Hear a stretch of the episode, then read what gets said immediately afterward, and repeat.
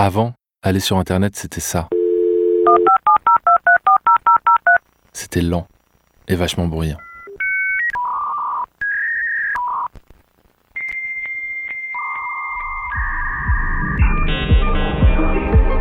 Bruit, c'est le podcast de Brut, où on explique les sons qui nous entourent et ceux qui nous dépassent.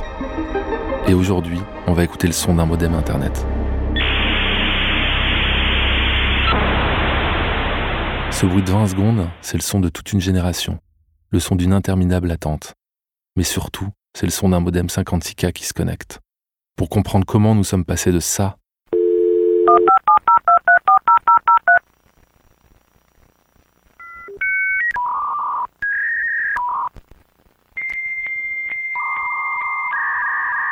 à ça, il faut commencer par comprendre ce qu'est un modem. À partir des années 80, un ordinateur peut se connecter à Internet grâce à ce boîtier électronique branché sur une ligne téléphonique.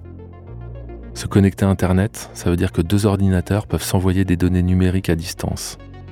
Or, les données numériques utilisent un langage binaire, un signal discontinu composé uniquement de 1 et de 0.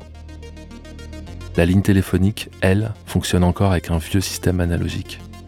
Elle transporte un signal électrique continu que le combiné du téléphone traduit en son. Pour faire passer des données numériques par une ligne téléphonique, il faut donc commencer par les convertir en analogique.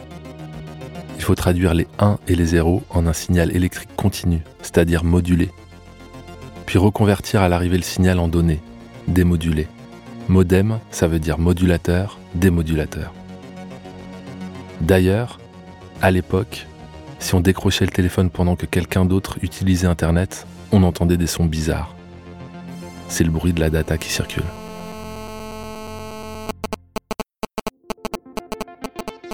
Revenons donc au son de notre modem qui se connecte. Ce bruit si caractéristique, c'est le dialogue entre deux ordinateurs pour confirmer l'envoi et la bonne réception des données. C'est ce qu'on appelle un handshake, en français une poignée de main. Deux ordinateurs se serrent la main pour se dire bien reçu frérot. Nous sommes bien connectés. On va donc décortiquer ce que se disent ces deux ordinateurs au cours de ce handshake. Et pour ça, on va l'écouter au ralenti. Le premier son est immédiatement reconnaissable. C'est la tonalité du téléphone quand on décroche. On sait quand on est branché au réseau et qu'on peut passer un coup de fil. Quand le modem se connecte, il fait exactement la même chose. Il décroche pour passer un appel. Cette suite de 12 bips est également très familière, puisque c'est le son d'un numéro de téléphone que l'on compose. Le modem fait de même. Après avoir décroché, il appelle un deuxième modem récepteur auquel il veut se connecter.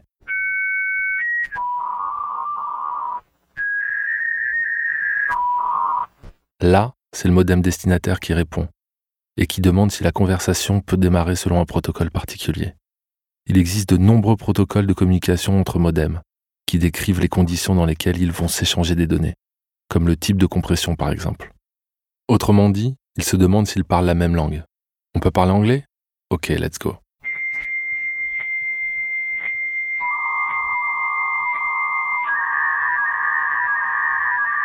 Ici, les modems continuent de papoter et listent l'intégralité des langues qu'ils ont en commun. Je peux aussi parler français, espagnol, italien. D'accord, ça me va aussi, allez, on parle italien.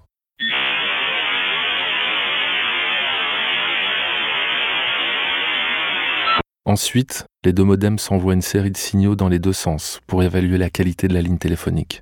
Puis ils se mettent d'accord sur le débit, c'est-à-dire sur la quantité de données qu'ils vont s'envoyer par seconde.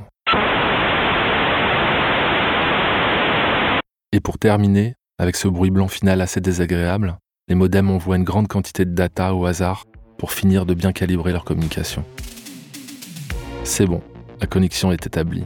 À nous le surf infini sur les internets. Enfin, au ralenti. Toute cette conversation aurait pu rester secrète et silencieuse entre les deux modems.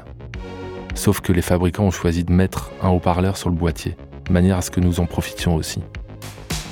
C'est le son de la modernité.